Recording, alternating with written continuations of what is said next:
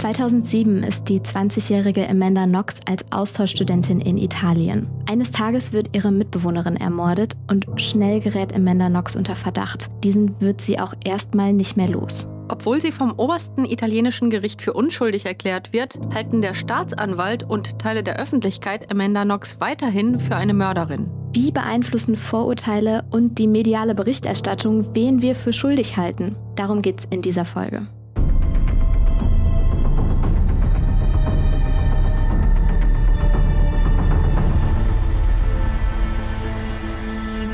Hi und herzlich willkommen zu Der Fall, dem Kriminalpodcast von Funk. Der Fall kennt ihr vielleicht ja schon von YouTube. Hier im Podcast sprechen wir über die Psychologie hinter den Fällen. Ich bin Sarah Koldehoff, Journalistin und Psychologiestudentin und unterhalte mich heute wie immer mit der Kriminalpsychologin Lydia Benecke. Hi Lydia, wir starten heute zusammen in unsere zweite Staffel schon. Ja, das ist echt sehr erfreulich und hoffentlich werden wir auch in dieser Staffel viele interessante psychologische Aspekte euch mitteilen können, die ihr da draußen zuhört. Und von daher herzlich willkommen zur zweiten Staffel. So ist es. Wir starten in Staffel 2 mit einem Fall, von dem ich am Rande so über Jahre hinweg immer mal was mitbekommen habe, auf den ich aber jetzt, nachdem ich mich für diese Folge intensiver damit beschäftigt habe, wirklich ganz anders drauf blicke. Ja, wir sprechen heute über den Mord an Meredith Carr, ein Fall, von dem vielleicht einige von euch schon gehört haben, vermutlich aber unter einem anderen Namen, denn der Fall ist öffentlich bekannt geworden als der Fall von Amanda Knox. Und dieser Fall von Amanda Knox, der beginnt in Perugia. Das ist eine Studentenstadt in Italien. Hier studiert im Jahr 2007 die Amerikanerin Amanda Knox. Amanda Knox ist 20 Jahre alt und für ein Auslandssemester in Italien. In Perugia wohnt sie mit drei anderen Personen in einer Wohngemeinschaft. Eine ihrer Mitbewohnerinnen ist die 21-jährige britische Austauschstudentin Meredith Carr. Amanda Knox führt ein für eine Austauschstudentin jetzt nicht ungewöhnliches Leben.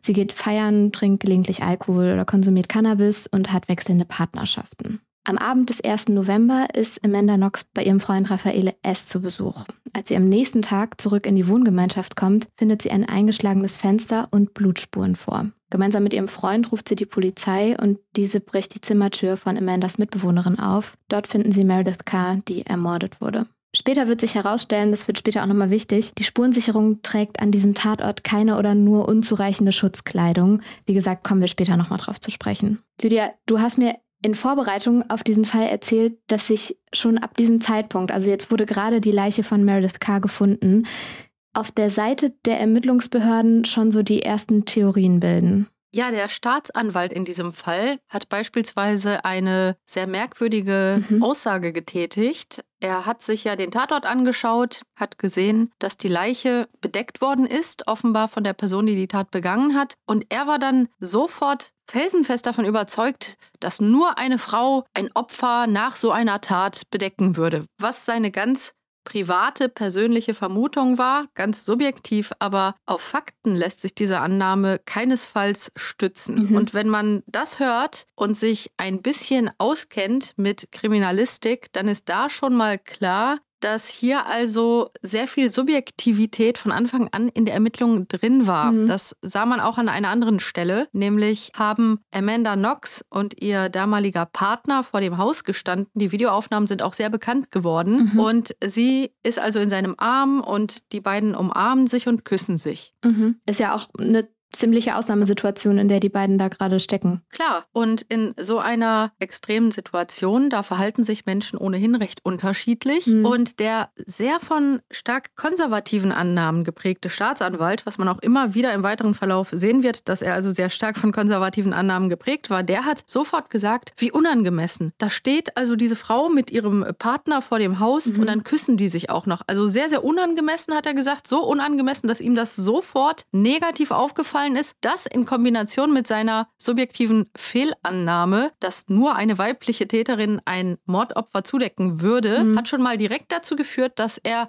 diese beiden Aspekte genommen hat, um sich sehr schnell auf Amanda Knox als aus seiner Sicht plausibelste Täterin zu fokussieren. Das wird sich ja durch diesen Fall auch nochmal durchziehen. Ich finde es nur so interessant, dass so ein Verhalten in so einer Ausnahmesituation dann direkt schon negativ interpretiert wird, weil ich weiß nicht, vielleicht kennt man das ja auch so von sich, dass man, wenn man wirklich in so emotionalen Extremsituationen ist, häufig gar nicht so handelt, wie man das jetzt eigentlich von sich denken würde. Also dass man zum Beispiel, weiß ich nicht, bei einer Beerdigung, obwohl man total traurig ist, dann trotzdem nicht weinen kann oder so, einfach weil Emotionen da so komplex sind. Genau, also es ist bekannt, dass Menschen eben sehr unterschiedlich reagieren können in Extremsituationen. Und man sieht einfach, dass diese extrem subjektive Haltung, dass die von Anfang an diese Ermittlungen durchzogen hat. Und das war natürlich ein fataler Fehler. Jetzt nochmal einmal zurück zum Fall. Also die Leiche von Meredith Carr wurde jetzt gefunden und es gibt schon diese ersten Theorien auf Seiten der Ermittlungsbehörden, dass Amanda Knox die Täterin sein könnte. Amanda Knox und Raffaele S. werden jetzt zum Verhör mitgenommen. Was ist das jetzt für eine Situation, in der Amanda Knox da von der Polizei vernommen wird? Also sie ging zu dem Zeitpunkt überhaupt nicht davon aus, dass irgendjemand sie verdächtigen könnte. Denn mhm. sie wusste ja, dass sie damit überhaupt gar nichts zu tun hatte und kam gar nicht erst auf den Gedanken, dass irgendjemand überhaupt sie eben für verdächtig halten könnte. Mit genau dieser Haltung ist sie also zur Polizei gegangen. Zunächst mal also natürlich entsetzt darüber, was da ihrer Mitbewohnerin angetan wurde, aber keineswegs irgendwie besorgt bezogen auf die Polizei. Mhm. Und dann ist sie eben dort gewesen und hat angefangen, Yoga-Übungen zu machen. Das hatte unter anderem damit zu tun, dass sie dort längere Zeit gesessen hat und eine Person war, die halt sehr gerne Yoga gemacht hat. Und weil sie ja in keinster Weise auch nur für möglich gehalten hat, dass man sie verdächtigen könnte, hat sie sich ganz offensichtlich auch einfach überhaupt keine Gedanken gemacht. Sie saß da, sie war in einer Stresssituation und dann hat sie halt etwas gemacht, was sie entspannt, Yoga-Übungen. Mhm, Mache ich auch ab und zu, auch wenn wir jetzt zum Beispiel so den Podcast aufnehmen oder so und ich lange sitze, dass man sich dann mal so streckt oder auch mal irgendwie so von über einen Rumpf beugt oder irgendwie sowas. Und es ist ja eben genau der Punkt aus der Perspektive von Amanda Knox, gab es da ja überhaupt gar nichts, was sie auch nur auf den Gedanken gebracht hat, dass zum Beispiel genau diese Verhaltensweise dann gegen sie gewendet würde, mhm. weil hier wiederum die Polizei und der bereits von starken Annahmen geprägte Staatsanwalt das wieder im Sinne eines Bestätigungsfehlers interpretiert hat nach dem Motto, und jetzt hat die auch noch irgendwie so gute Laune, dass sie da auch noch, sie haben gesagt, Purzelbäume schlägt, dass sie da irgendwie gut gelaunt ähm, Sport macht. Mhm. Das war wieder eine völlig selektive Wahrnehmung und Interpretation. Ganz kurz einmal Bestätigungsfehler heißt, ähm, es gibt diesen einen Fehler in der Annahme, die war das und das zieht sich jetzt durch und unter dieser Grundannahme wird alles betrachtet, was sie tut oder, oder das wird dann als Bestätigung dieser falschen Theorie genommen. Genau, der Bestätigungsfehler beschreibt ja in der Psychologie, dass Menschen eben, ohne dass sie das selber so mitkriegen, Informationen genau so selektiv wahrnehmen und gewichten, dass es zu ihren Vorannahmen passt und das tun wir Menschen umso stärker, desto wichtiger eine Vorannahme für uns ist. Mhm. Und auch wenn wir schon über dieses Prinzip in anderen Sendungen gesprochen haben, kann man nicht häufig genug darauf hinweisen, weil nur wenn wir Menschen uns darüber im Klaren sind, dass das bei jeder Person genau so ist, also auch bei mir, auch bei dir, bei jeder Person, die jetzt zuhört. Ja. Nur wenn wir das wissen, können wir uns auch daran erinnern. Und wenn wir eben dann zum Beispiel eine Meinung zu etwas haben, auch ganz aktiv überlegen, naja, aber ich werde jetzt dazu neigen, alles, was meine Annahme zu bestätigen scheint, stärker wahrzunehmen als Dinge, die meine Annahme widersprechen. Vielleicht sollte ich jetzt nochmal bewusst versuchen, auch Dinge wahrzunehmen, die meiner Annahme widersprechen. Das ist also wichtig. Ja, ich finde, man kann sich das ja an jetzt etwas trivialeren Situationen als eine Mordfall ganz gut ähm, so vergegenwärtigen. Also zum Beispiel, wenn ich jetzt denke, dass mein Partner mich zum Beispiel betrügt und ich bin überzeugt, dass das so sein muss und ich habe mich da total drauf festgefahren, dann werde ich ja jede vielleicht noch so harmlose Info, wenn er mal länger arbeiten muss, weil er halt wirklich noch im Job ist oder sowas, dann unter dieser Annahme interpretieren, dass der mich bestimmt gerade betrügt. Es ist also tatsächlich ganz wichtig, dass wir immer wieder auf dieses Prinzip hinweisen und in dem Fall, über den wir sprechen, mhm. bei dieser Ermittlung zu einem Tötungsdelikt wäre es natürlich wichtig gewesen, dass sehr objektiv, sehr sachlich vorgegangen wird bei den Ermittlungen. Leider muss man wirklich sagen, dass hier komplett das Gegenteil der Fall war. Diese Ermittlung war hochgradig von den subjektiven Annahmen des Staatsanwaltes geleitet und sie wird also von Bestätigungsfehlern komplett durchzogen. So kann man das in diesem Fall wirklich sagen. Das zieht sich auch so ein bisschen durch jetzt die Befragung von Amanda Knox durch. Sie wird nachts ohne Anwalt auf Italienisch verhört. Sie selber spricht zwar Italienisch, aber das ist nicht ihre Muttersprache. Und sie selber sagt auch, dass ihr Lügen erzählt wurden und dass sie von der Polizei geschlagen worden sei. Wenn wir jetzt hier im Podcast schon das ein oder andere Mal über Befragungstechniken gesprochen. Und die Art und Weise, wie Amanda Knox da jetzt ihr Verhör beschreibt, stimmt ja wirklich so gar nicht damit überein, wie eine seriöse Befragung einer Verdächtigen ablaufen sollte. Wie wirkt sich diese Befragungssituation jetzt auf Amandas Aussage aus? Also hier ist ganz offensichtlich, dass auf eine Art vorgegangen wurde, die auch aus Sicht der Wissenschaft und auch aus der Sicht dessen, was zum Beispiel heutzutage die Polizei auch in ihren Aus- und Fortbildungen dann auch vermittelt, komplett fragwürdig und extrem falsch war. Also eigentlich könnte man sagen, das, was da abgelaufen ist, da kann man sehr deutlich erkennen, dass das die Wahrscheinlichkeit für falsche Aussagen und ein Fehlgeständnis deutlich erhöht hat. Mhm. Denn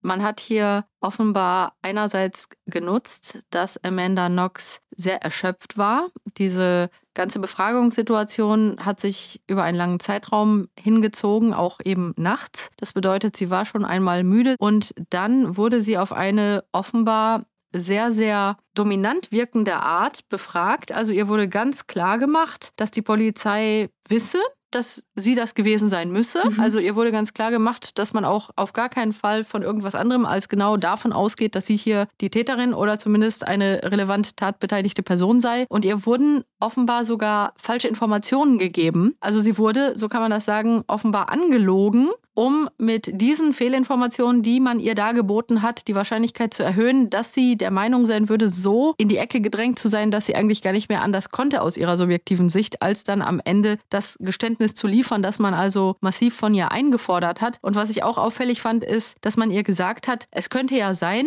dass sie die Tat verdrängt habe mhm. und nun solle sie sich einfach vorstellen, wie es denn vielleicht gewesen sein könnte und sollte da ganz intensiv drüber nachdenken, wie könnte sie sich denn vorstellen, wie es abgelaufen sein könnte. Diese ganze Befragungssituation, die führt ja jetzt in diesem Fall auch dazu, dass Amanda Knox ein falsches Geständnis abgibt. Das war also, wenn man eben diese Variablen, die hier eingesetzt wurden von der Polizei sich anschaut, dann war das keineswegs unwahrscheinlich, sondern diese Art zu arbeiten erhöht die Wahrscheinlichkeit für Fehlgeständnisse. Das ist etwas, was auch wirklich in Lehrbüchern heutzutage auch drinsteht, was auch in der Polizeiausbildung auch ganz klar so vermittelt wird, dass eben das nicht angewandt werden darf, so eine Art mhm. der Befragung, weil es einfach die Wahrscheinlichkeit für falsche Geständnisse definitiv erhöht, so vorzugehen. Und dementsprechend aus fachlicher Sicht überrascht mich überhaupt nicht, dass sie dann am Ende das dann auch äh, so abgegeben hat, dieses falsche Geständnis. In diesem falschen Geständnis belastet sie jetzt ihren Arbeitgeber und sagt, dass sie und ihr Freund diesen Arbeitgeber ins Haus gelassen hätten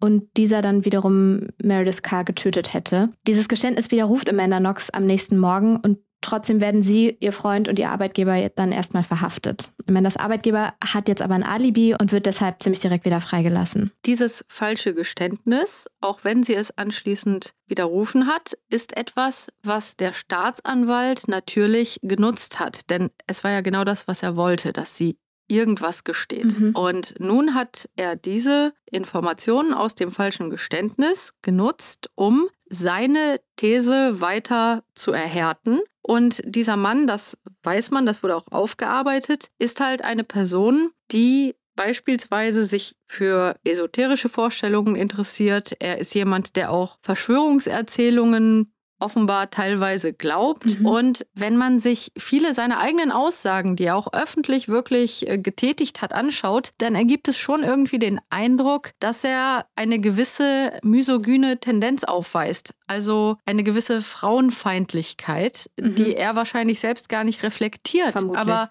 er hat bestimmte Vorstellungen davon, was richtig und was falsch sei. Beispielsweise hat es in seinen Augen bereits äh, gegen Amanda Knox gesprochen, dass sie überhaupt Sexualität Sexualität auch mit unterschiedlichen Partnern gelebt hat. Das war bereits etwas, was für ihn ihren Charakter als negativ dargestellt hat. Mhm. Und Entsprechend aufgrund dieser Gesamtsituation, dass er eine Person zu sein scheint, die sehr stark von persönlichen Annahmen geprägt ist, was ich wirklich konkret an seinen eigenen öffentlich getätigten Aussagen hier festmache, mhm. aufgrund äh, dieser Situation hat er hier eine These aufgestellt, die immer bizarrer wurde. Er hat dann eben das falsche Geständnis genommen und hat gesagt, okay, wahrscheinlich hat die Amanda Knox mit ihrem Freund, dem Raffaele und ihrem Chef zusammen ein äh, Sexritual gemacht. Und mhm. der ging so weit, aufgrund des Tatortes, der ihn persönlich sehr entsetzt hat, dass er gesagt hat, also so ein Tatort und dann eine Frau, die auch noch offenbar mit unterschiedlichen Männern Sex hat, dann hat er gesagt, das war wahrscheinlich ein satanistisches Sexritual. Das war also tatsächlich das, was er aufgrund seines Interesses für Esoterik und Verschwörungserzählungen hier sich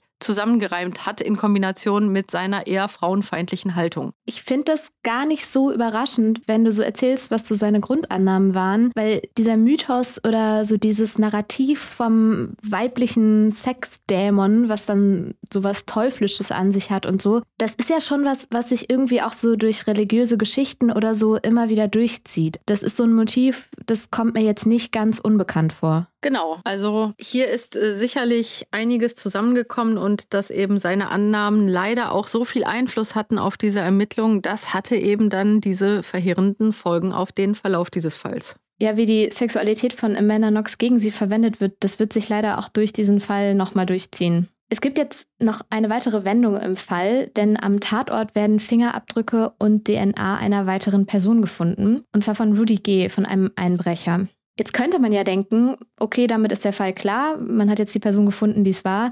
So einfach ist es jetzt aber nicht.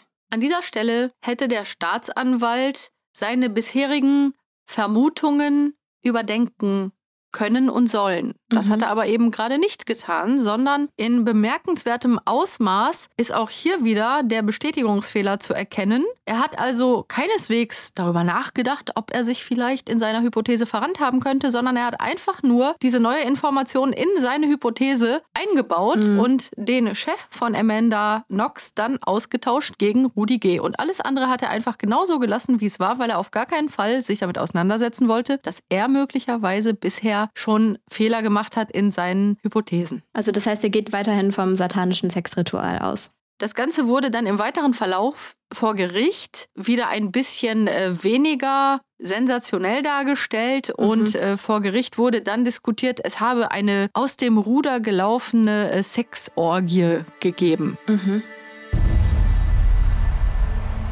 Rudy G., also der Einbrecher, sagt, er sei bei Merediths Tod zwar in der Wohnung gewesen, habe den Mord aber selber nicht begangen. Erst sagt er aus, er sei in der Wohnung allein mit ihr gewesen. Später ändert er dann nochmal seine Aussage und sagt, Amanda Knox und ihr Freund seien doch auch am Tatort gewesen. In einem ersten Prozess wird Rudy G. dann 2008 wegen des Mordes an Meredith Carr zu 30 Jahren Haft verurteilt. Danach beginnt der Prozess von Amanda Knox und Raffaele S. Eine Sache, über die wir jetzt noch gar nicht gesprochen haben, was aber den Prozess von Amanda Knox beeinflusst hat, ist die Medienberichterstattung in diesem Fall. Denn die war ähnlich wie die Annahmen der Ermittlungsbehörden, worüber wir gerade ja schon gesprochen haben, von Misogynie, also von Frauenverachtung geprägt. Die Medien haben hier das Narrativ, das der Staatsanwalt vertrat, aufgegriffen und haben entsprechend auch immer wieder besonders sensationslüsterne Dinge berichtet und versucht, Amanda Knox als eine hypersexuelle, wirklich emotionslose, empathielose, zutiefst bösartige Frau darzustellen. Mhm. Und jede neue Information, die dann auch von den Medien aufgegriffen wurde aus ihrem Privatleben, wurde entsprechend dieser Erzählung dann auch geframed. Das war ja auch einer der, meine ich, ersten Mordfälle, wo so richtig krass so die Social-Media-Profile der Beteiligten ausgeschlachtet wurden. Ne? Also da wurde ja, wenn du jetzt sagst, jede Entdeckung der Medien wurde vor diesem Hintergrund dann geframed, da wurden ja Fotos von ihr auf ihrem Social-Media-Profil gefunden und dann auch vor diesem Hintergrund interpretiert, dass sie jetzt irgendwie eine eiskalte Killerin sei. Also in der Tat wurde alles, was dort aufgefunden wurde, genau dieser sensationslüsternen Art der Erzählweise, sie sei so eine zutiefst bösartige Frau untergeordnet eingeordnet. Man sieht das zum Beispiel daran, dass man darauf stieß, dass sie in den sozialen Medien sich Foxy Noxy nannte, mhm. was man im englischen Sprachraum unterschiedlich übersetzen kann. Und eine mögliche Übersetzung wäre so etwas wie Sexy Noxy gewesen. Mhm. Allerdings hat man hier offenbar auch recht bewusst nicht erwähnt, dass dieser Spitzname auf ihre Kindheit zurückging und eben eigentlich einen ganz anderen Hintergrund hatte. Sie hat Fußball gespielt als Kind und weil sie eben beim Fußballspielen offenbar ganz besonders begabt war und dann auch ganz toll gespielt hat, wurde sie in ihrer Kinderfußballmannschaft so genannt. Mhm. Was also sehr weit weg war von der sehr selektiven Interpretation dessen, was hier das Wort Foxy bedeuten könnte. Ich finde es als Person, die mit dem Internet aufgewachsen ist, immer so gruselig oder beängstigend, mir sowas vorzustellen, weil man ja gar nicht so im Kopf hat, was jetzt von einem selber irgendwo noch auf Social Media oder so existiert, was dann möglicherweise gegen einen verwendet oder eben negativ interpretiert werden könnte das Prinzip, dass irgendetwas aus dem Zusammenhang und völlig falsch dann interpretiert wieder öffentlich verbreitet wird, das kenne ich auch selber. Ich habe nämlich eine Halskette, die ich sehr häufig trage und diese Halskette habe ich von meinem Lebensgefährten geschenkt bekommen. Der ist nämlich Stahlbildhauer und das war so das kleinste Kunstwerk, das er jemals erschaffen mhm. hat. Das ist also eine sehr schöne persönliche mhm. Geschichte zu dieser Kette, die eben für uns eine ganz persönliche Bedeutung hat und die wurde dann von irgendwelchen sehr merkwürdigen, sehr schwurbelnden Menschen, aber dann genutzt, um eben eine Fehlinformation über mich zu verbreiten. Nämlich wurde dann behauptet, das sei das Symbol eines Rabenschädels, was es einfach ganz eindeutig nicht ist, wenn man diese Kette sich einfach mal genauer anschaut. Mhm. Und das sei dann irgendwie ein satanisches oder ein esoterisches Symbol. Also genau das, nämlich etwas zu nehmen, es komplett falsch zu framen und dann eben Fehlinformationen auf dieser Grundlage zu verbreiten Geschichten. Das kenne ich halt und für mich die lustigste Geschichte, weil sie so unfassbar absurd ist, war diese Geschichte mit meiner Kette. Ja, aber passt ja dazu, was du erzählt hast zu Männernox. Also eigentlich ein relativ unschuldiger Spitzname und dann vor dem Hintergrund, dass sie jetzt auf einmal eine Mörderin sein soll, ähm, ja, eigentlich als Beweis für ihren negativen Charakter genommen. Ich habe in der Vorbereitung mal so ein bisschen rumgegoogelt zu diesem Fall und es gibt mittlerweile tatsächlich auch ein paar wissenschaftliche Arbeiten, in denen genau diese Berichterstattung zum Fall Amanda Knox analysiert wurde. Und was ich dabei total interessant, aber irgendwie auch nicht so überraschend fand, ist, dass der Fokus dieser Berichterstattung eben super stark auf ihr lag, also auf Amanda Knox und das über ihren Freund Raffaele, der ja ebenfalls wegen Mordes angeklagt wurde, im Vergleich dann deutlich weniger berichtet worden ist. Also das passt ja zu diesem misogynen, frauenfeindlichen, mhm. was du vorhin schon beschrieben hast. Und dazu gehört auch, dass laut dieser Arbeiten, auf die ich mich gerade beziehe, in manchen Medien ein sogenannter Madonna-Whore-Kontrast bedient wird. Also das heißt, das Mordopfer Meredith Carr wird als total unschuldig und ja engelsgleich dargestellt und Amanda Knox dann im Kontrast als Partygirl, als teuflisch und berechnend so ein äh, dichotomes Bild von gut gegen böse, also hier im wirklich extremsten gezeichnet, das ist natürlich tragischerweise eine Story, die sich sehr, sehr gut verkaufen lässt. Mhm. Und genau das sehen wir, wenn wir eben schauen, wie erfolgreich leider diese sehr, sehr falsche Berichterstattung dann auch war. Es hat funktioniert. Die Leute haben dann diese Berichte vermehrt konsumiert, weil diese Geschichte eben so märchenhaft, stereotyp und emotional aufgeladen war. Also leider haben die Medien tatsächlich gutes Geld damit gemacht, diese sehr, sehr falsche Darstellung auch immer weiter so auszuschlachten. Ja, manchmal war es da aber auch gar nicht so einfach zwischen den Erzählungen der Medien und denen der Gerichte zu trennen. Also wir haben ja gerade vorhin schon gesagt, dass sich diese Grundannahmen durchaus auch durch den Prozess durchgezogen hat. Und auch vor Gericht wurde sie dann zum Beispiel als teuflisch bezeichnet. Also irgendwie, das hat sich ja durchaus überschnitten. Ja, diese Wechselwirkung zwischen den Medien und eben der Hypothese des Staatsanwaltes, die war wirklich verheerend. Mhm. Er hat seine Hypothese ja immer weiter verteidigt und für die Medien war seine Hypothese leider eben etwas, was sie sehr, sehr gut zur Auflagensteigerung nutzen konnten. Und so gab es diesen Aufschaukelungseffekt, dass immer mehr diese Art der Medien dann sicherlich auch wiederum sich ausgewirkt haben auf auch eine bestimmte Art der Kommunikation im Rahmen des Gerichtsprozesses, wo also wirklich allen Ernstes diese Frau mit übelsten Beleidigungen auch vor Gericht dann versehen wurde und umgekehrt entsprechende Äußerungen wurden dann natürlich dankend von entsprechenden Medien aufgenommen und man sah, mhm. dass das eine sehr, sehr, sehr dysfunktionale Dynamik war, die also immer krasser wurde. Mhm. Das Medieninteresse an diesem Fall war also aus unterschiedlichen Gründen sehr groß. Die Geschichte war eben leider, so wie sie eben fälschlich dargestellt wurde, etwas, was ganz viele Menschen dann auch medial konsumieren wollten. Gleichzeitig muss man ja auch bedenken, der Tatort ist Italien. Das Opfer ist eine Britin mhm. und die Amanda Knox, die hier also verdächtigt wird, ist US-Amerikanerin. Das hat mit dazu beigetragen, dass eben auch sehr international berichtet wurde. Mhm. Und dieses internationale Medieninteresse hat hier offensichtlich dazu beigetragen, dass einige Medien auch auf äußerst fragwürdige Weise dann an Informationen gelangt sind, die sie wiederum für ihre Auflagensteigerung genutzt haben. Also das wirklich krasse Beispiel ist, dass Amanda Knox ein Tagebuch während ihrer Haft führte und dass dieses in der Haftsituation entwendet wurde, wie auch immer, und dann ein Medium daraus zitiert hat. Eine andere sehr, sehr gravierend negative Geschichte war, dass Amanda Knox fälschlicherweise gesagt wurde, sie sei HIV-positiv, als sie in Haft saß und dass man sie auf dieser erschreckenden Lüge basierend dann aufgefordert hat, eine Liste mit allen Menschen, mit denen sie jemals Sexualkontakte gehabt habe, zu erstellen. Mhm. Das hat sie dann getan. Ihr wurde gesagt, das sei, um eben entsprechend diese Menschen auch zu informieren, falls diese dann auch HIV-positiv seien. Das war eine komplette Lüge und diese Liste mit Menschen, mit denen sie sexuelle Aktivitäten hatte, wurde dann auch wiederum an die Medien weitergegeben und veröffentlicht. Also extrem so ethisch unterste Schublade, was da also auf vielen Ebenen abgelaufen ist. Man kann ja gleichzeitig jetzt auch davon ausgehen, dass diese Berichterstattung dann auch wieder die Gerichte erreicht hat. Und du hast gerade schon vorhin gesagt, das war ein Fall, der international total viel Aufmerksamkeit bekommen hat, was dann ja wiederum vermutlich auch den Druck auf das Gericht wiederum und die Ermittlungsbehörden erhöht hat. Leider ist es ja so, dass es immer wieder vorkommt, dass Vorurteile von Strafverfolgungsbehörden die Ermittlungsarbeit beeinflussen.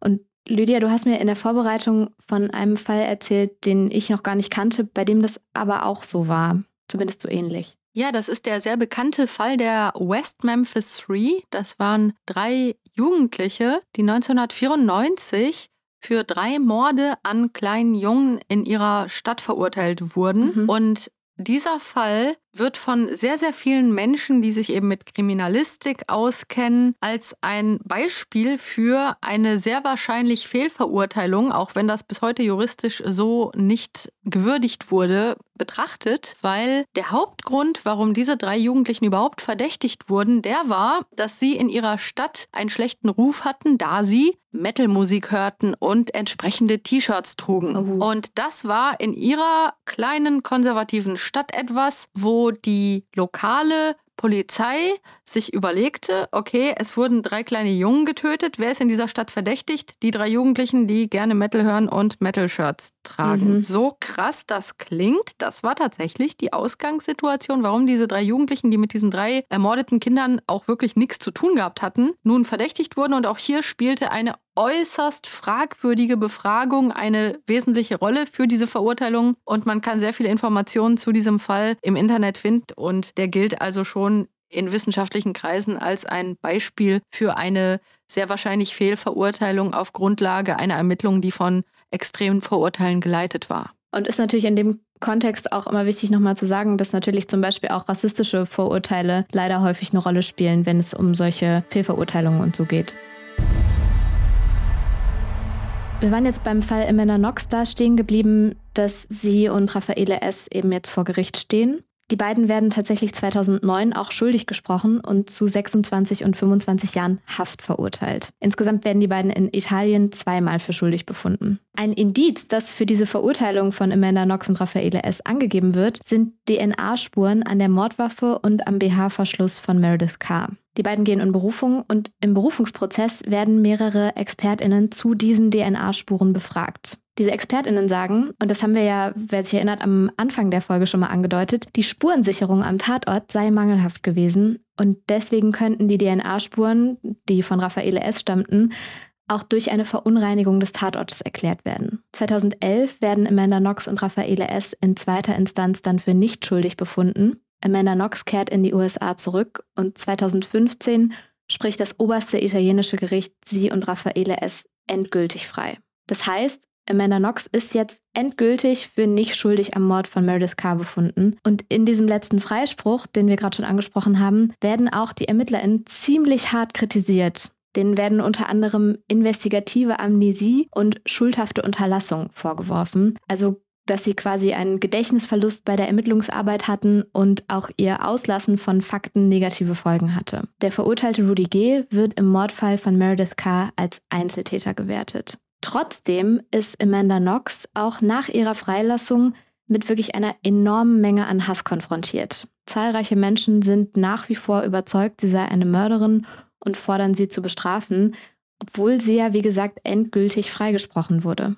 Lydia, wie erklärst du das? Also diese krasse Diskrepanz zwischen diesem Freispruch und der Annahme vieler Menschen, sie sei eigentlich wirklich schuldig. Es gibt sicherlich einige psychologische Mechanismen, die auch in Kombination hier eine Rolle spielen können. Man muss sich ja vorstellen, ganz viele Menschen haben diese ganze Geschichte über lange Zeit medial verfolgt und haben immer wieder medial die Vorverurteilung von Amanda Knox erlebt und eine Darstellung ihrer Person, als sei sie eine der bösartigsten Personen, die es jemals gab. Also es wurde ja wirklich so ein Bild von ihr ganz bewusst durch besonders Boulevardmedien gezeichnet. Mhm. Das bedeutet, die Menschen, die sich diese Medien sehr lange angeschaut haben, hatten eine zutiefst starke Meinung zu dieser Frau, die sie ja gar nicht kannten. Und diese Meinung war auch sehr emotionalisiert. Es wurde ganz klar gesagt, Amanda Knox ist bösartig und hat ein furchtbares Verbrechen begangen. Und Meredith Carr war eben eine nette, freundliche junge Frau, die von dieser bösartigen Frau ermordet wurde. Und die Menschen, die also jetzt sehr emotionalisiert auch eine ganz starke Meinung zu der ganzen Geschichte entwickelt hatten,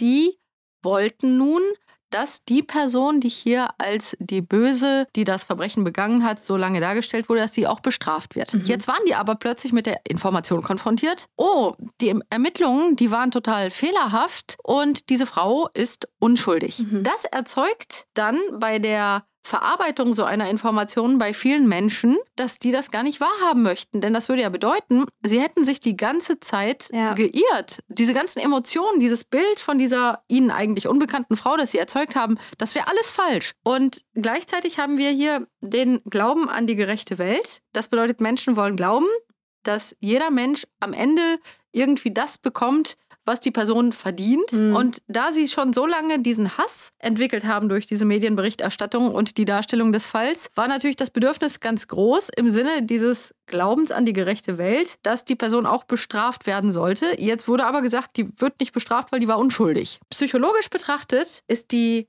einfachste Lösung für einen Menschen, der jetzt diesen Fall lange verfolgt hat und sehr starke Emotionen zu diesem Fall bereits entwickelt hat, eher an der bisherigen Fehlannahme festzuhalten. Ja klar, das ist ja auch viel angenehmer. Also es ist ja viel angenehmer zu sagen, ah, das Gericht hat sich getäuscht, als jetzt sich mit dem Gedanken zu konfrontieren, hm, Moment mal, möglicherweise bin ich eine Person, die das gar nicht so unterscheiden kann oder möglicherweise habe ich da jahrelang was geglaubt, was eigentlich so gar nicht stimmt. Ja. Das ist ja total unangenehm. Also ist ja klar, dass man dann eher denken will, ah nee, nee, das stimmt nicht. Das muss ein Irrtum gewesen sein und eigentlich habe ich recht und eigentlich habe habe ich das die ganze Zeit durchschaut. Und äh, sich dann zu sagen, ja, ich lag falsch. Und das ist alles, was ich dachte, was ich über diese Frau weiß, das ist auch alles falsch. Ja, das mögen Menschen natürlich nicht, sich das so einzugestehen. Von diesem Fall von Amanda Knox haben ja wirklich auch ganz, ganz viele so in einzelnen Fetzen schon mal gehört und da dann irgendwie was im Hinterkopf gehabt? Also war da jetzt was? Hat sie ihre Mitwohnerin jetzt getötet oder nicht? Also mir zumindest ging es so und vielleicht einigen von euch HörerInnen ja auch.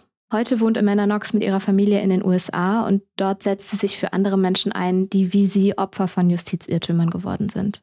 Ich finde es an diesem Fall wirklich erschreckend und ich meine, ich studiere Psychologie, ich weiß, wie stark Vorurteile wirken können. Trotzdem finde ich es erschreckend, wie stark sich solche Vorurteile echt dann durch eine echte Ermittlungsarbeit ziehen und dann auch die öffentliche Meinung in so einem Fall so stark beeinflussen können. Teilweise ja sogar bis heute. Das ist ein Fall, der uns zeigt, in wie vielen Lebensbereichen eben solche psychologischen Mechanismen ganz verheerende Folgen haben können. Und hoffentlich werden einige der Menschen, die uns heute zuhören, dann aber auch so ein bisschen selber überlegen, wo im eigenen Leben kann es denn sein, dass wir mal eine Meinung haben, bei der wir auch ganz stark dazu neigen, alles, was dagegen spricht, auszublenden. Und wo können wir vielleicht auch ein bisschen selber überlegen, auch mal uns selber zu hinterfragen hinterfragen, damit wir eben nicht falsche Schlüsse ziehen und auch mhm. nicht falsche Entscheidungen treffen auf so einer Grundlage.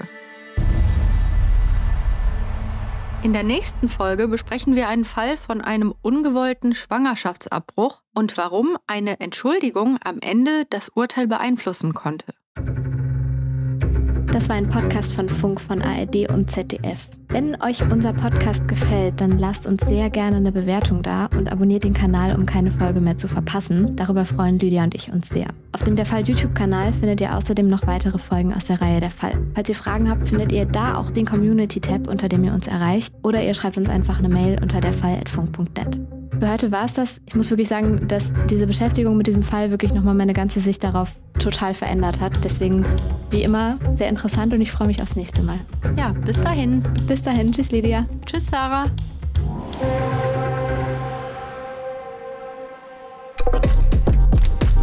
Die Funk Podcast Empfehlung. Bei diesem Sport guckt selbst König Fußball dumm aus der Wäsche. Weil Biathlon, das lässt sich halt auch nicht mehr los. Wir bringen euch das Phänomen aus Skilanglauf und Schießen näher. tiefe Einblicke in die Weltcuprennen oder verrückte Statistiken. Hier plaudern die größten Stars der Szene aus dem Nähkästchen. Ich habe das jetzt nie so formuliert, dass es schon fix ist. Mein Name ist Ron. Und ich bin Hendrik vom Biathlon-Podcast Extrarunde. Bei uns wünscht sich sogar die zweifache Gesamtweltcup-Siegerin Dorothea Viera noch was. Ich möchte nur ein Prozent von Johannes haben, nur ein Prozent. Also, die Extrarunde ist nicht nur für Biathlon-Fans. Hört doch einfach mal rein. America, are you ready? Biathlon is coming to New York. Und wir in eure Ohren. Unbelievable.